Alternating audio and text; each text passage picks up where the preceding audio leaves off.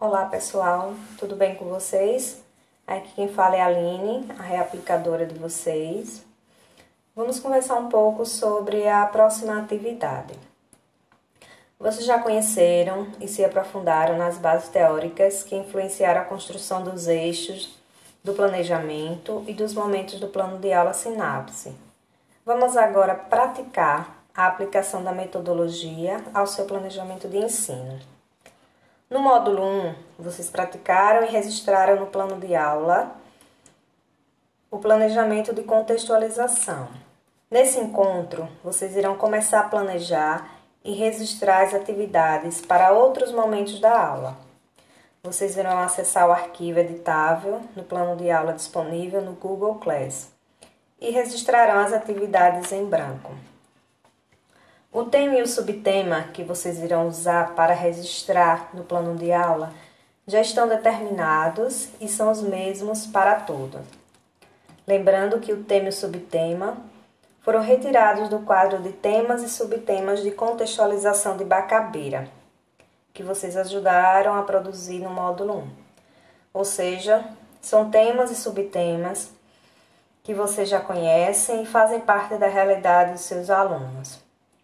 Então, vocês terão como tema comunidade e o subtema hábitos alimentares e prevenção de doença na comunidade, que faz parte do primeiro ano e do segundo bimestre.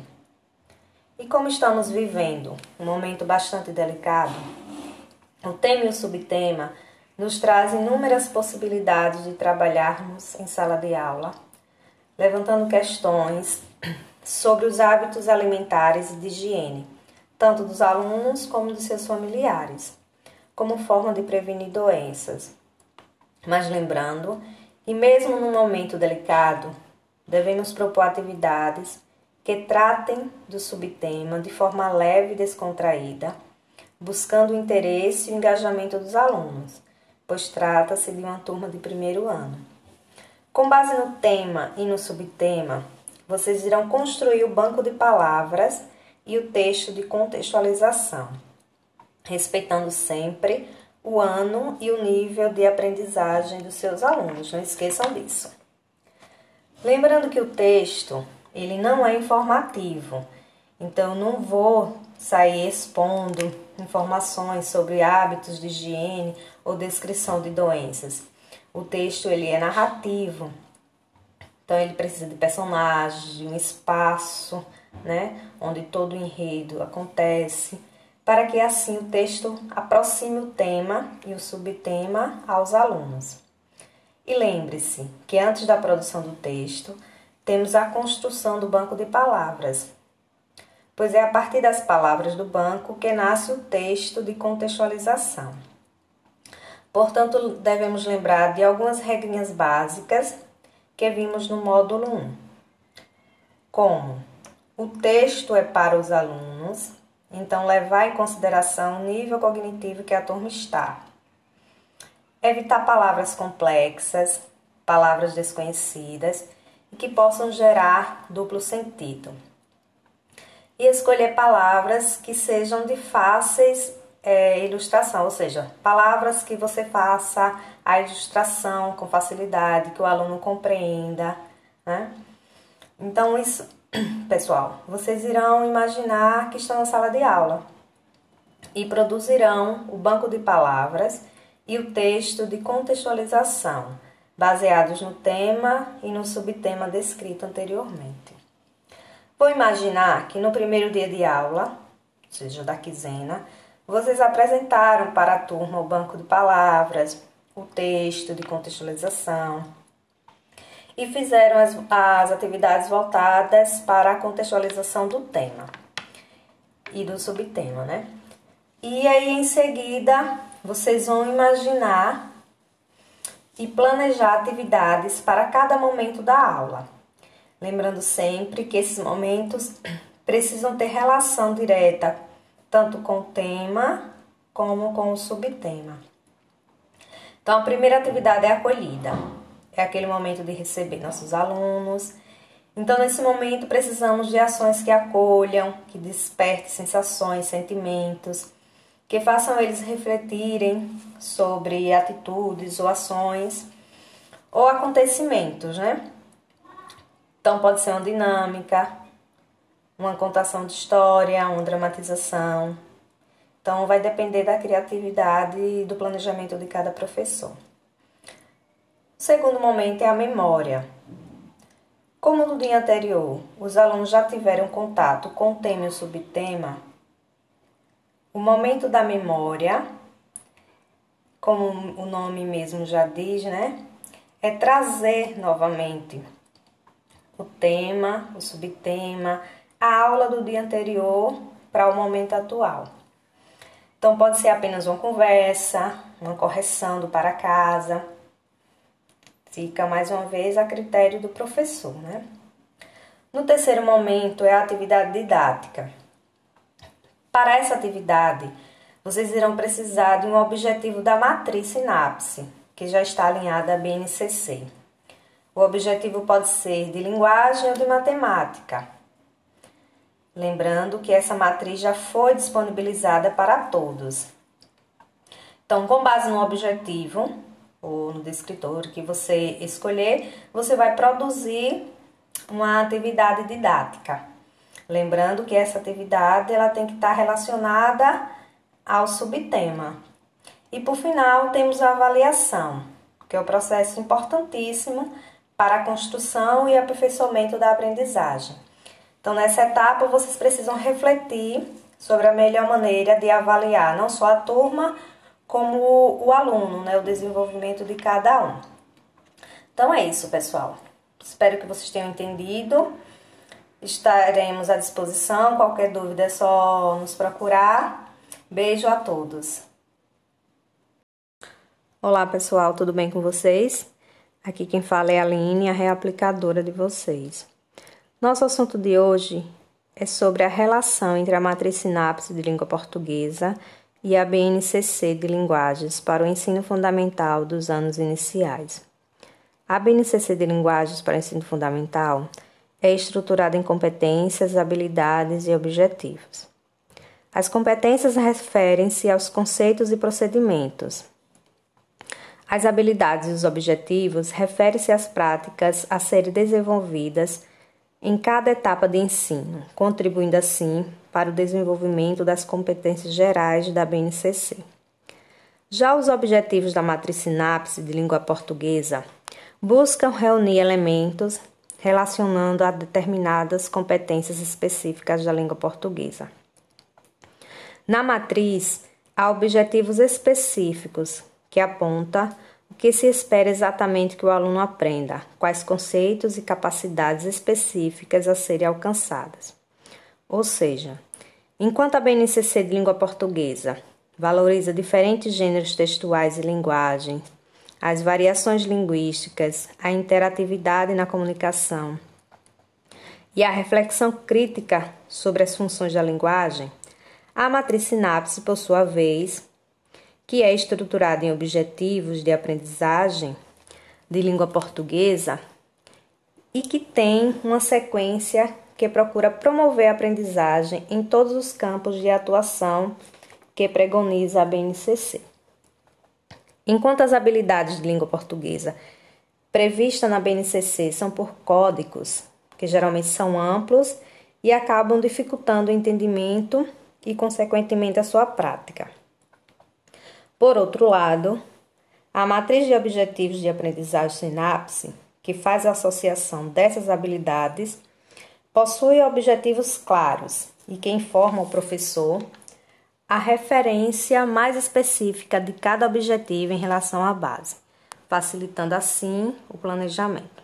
Por exemplo, no campo de atuação da BNCC, referente à leitura, escuta e oralidade, já começam a ser desenvolvidas na matriz Sinapas nos objetivos de contextualização.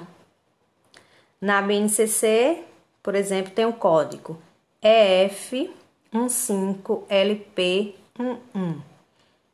que é respeitar a fala dos colegas e do professor. Então, essa habilidade é claramente desenvolvida no momento de construção coletiva do texto de contextualização. ou ainda na apresentação do texto pelo professor. O que queremos demonstrar aqui é que a matriz sinapse é um recorte da BNCC e que busca facilitar o planejamento do professor. Pois se a matriz fosse exatamente como é a BNCC, não haveria sentido de ser utilizada, pois bastaria usar a base na sua íntegra. Então, vocês terão nesse segundo encontro, no terceiro momento, uma atividade onde irão usar tanto a BNCC, de língua portuguesa, do ensino fundamental nos anos iniciais, como a matriz de objetivos sinapse. Então, vocês irão escolher três objetivos da matriz sinapse de língua portuguesa, que pode ser do primeiro, segundo ou do terceiro ano.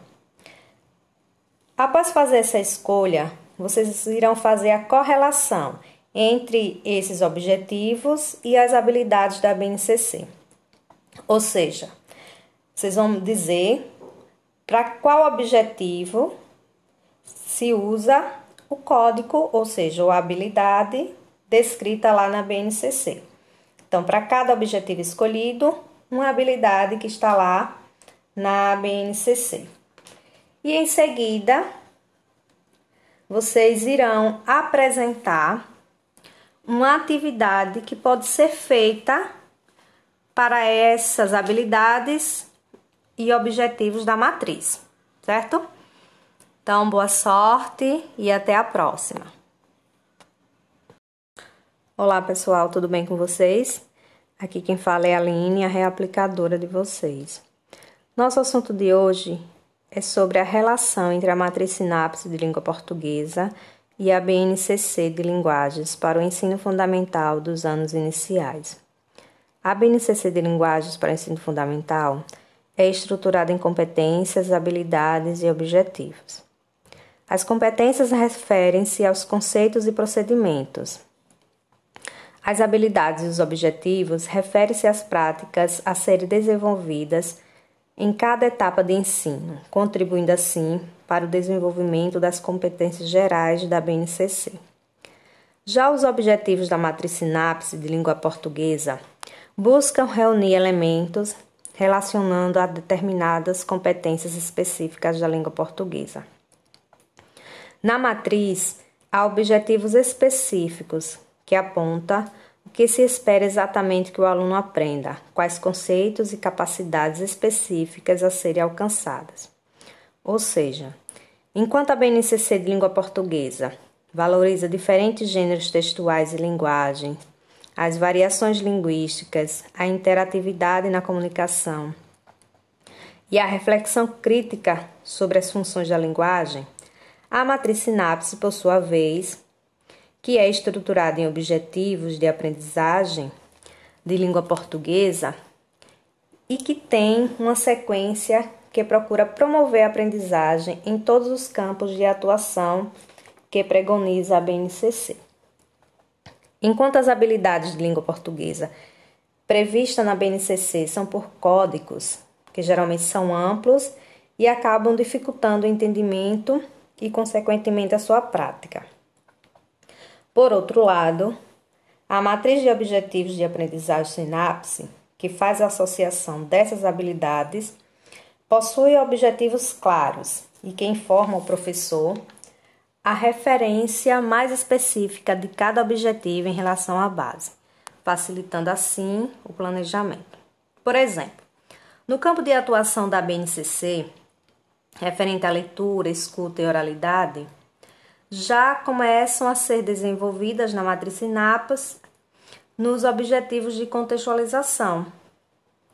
Na BNCC, por exemplo, tem o código EF15LP11, que é respeitar a fala dos colegas e do professor. Então, essa habilidade é claramente desenvolvida no momento de construção coletiva do texto de contextualização, ou ainda na apresentação do texto pelo professor. O que queremos demonstrar aqui é que a matriz sinapse é um recorte da BNCC e que busca facilitar o planejamento do professor. Pois se a matriz fosse exatamente como é a BNCC, não haveria sentido de ser utilizada, pois bastaria usar a base na sua íntegra. Então, vocês terão nesse segundo encontro, no terceiro momento, uma atividade onde irão usar tanto a BNCC, língua portuguesa, do ensino fundamental nos anos iniciais, como a matriz de objetivo sinapse. Então, vocês irão escolher três objetivos da matriz sinapse de língua portuguesa, que pode ser do primeiro, segundo ou do terceiro ano. Após fazer essa escolha, vocês irão fazer a correlação entre esses objetivos e as habilidades da BNCC. Ou seja, vocês vão dizer para qual objetivo se usa o código, ou seja, a habilidade descrita lá na BNCC. Então, para cada objetivo escolhido, uma habilidade que está lá na BNCC. E em seguida, vocês irão apresentar uma atividade que pode ser feita para essas habilidades e objetivos da matriz, certo? Então, boa sorte e até a próxima.